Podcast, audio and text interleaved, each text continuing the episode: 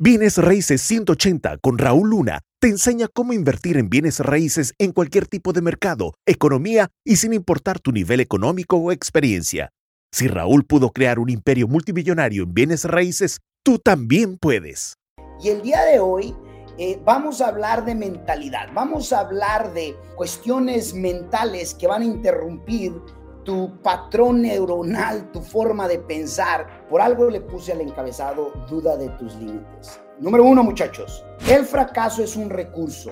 No hay que evadirlo. Digo, el fracaso es parte del camino al éxito.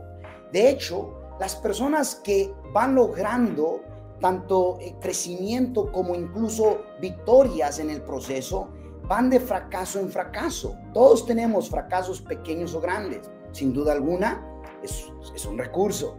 Y ese recurso no debería de evadirse. ¿Sabes por qué? Porque tiene que ver con que tengas la mentalidad correcta de decir, pues es cierto, poder lograr el éxito que quieres lograr, literalmente vas a ocupar uno de los recursos que es altamente ignorado, que se llama fracaso. Si evades el fracaso, entonces no exijas el éxito. Número dos, vamos a entrar en número dos. Con talento impresionas, con mentalidad y disciplina te transformas. ¿Qué entiendes al respecto? Yo no sé tú, pero hay gente que quiere impresionar con solo talento y si impresionas. De verdad que sí. La persona con talento se impresiona. Solo que es solamente una impresión.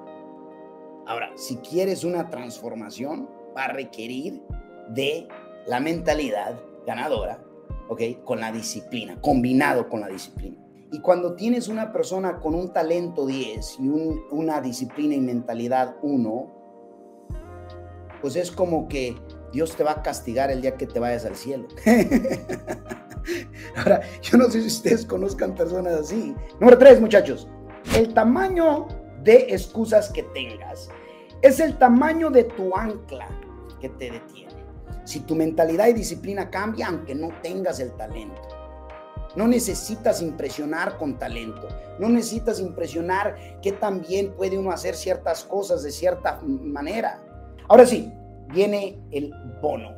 Si vas a dudar de algo en la vida, duda de tus limitaciones.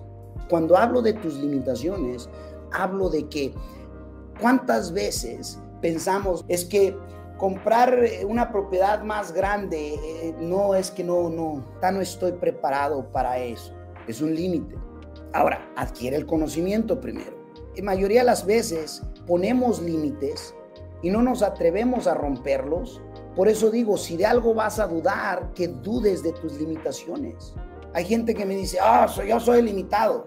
No, yo soy infinito. O oh, oh, de verdad. Y cuando te digo, hey, invierte en ti, por tres días. No, la verdad que no, eh, tengo eh, un poco de reserva porque fíjate que no tengo la verde. Entonces, ¿eres infinito o no eres? ¿Eres ilimitado o no eres? Entonces, ¿qué fregados eres? Entonces, analízate, obsérvate, pero nunca me digas que eres infinito o que eres ilimitado o ilimitada y que cuando te invito a que hagas algo y luego después dices, ah, espérate, no, es que entonces no lo eres.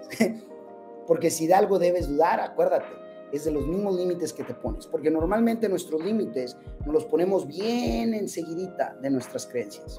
Mm.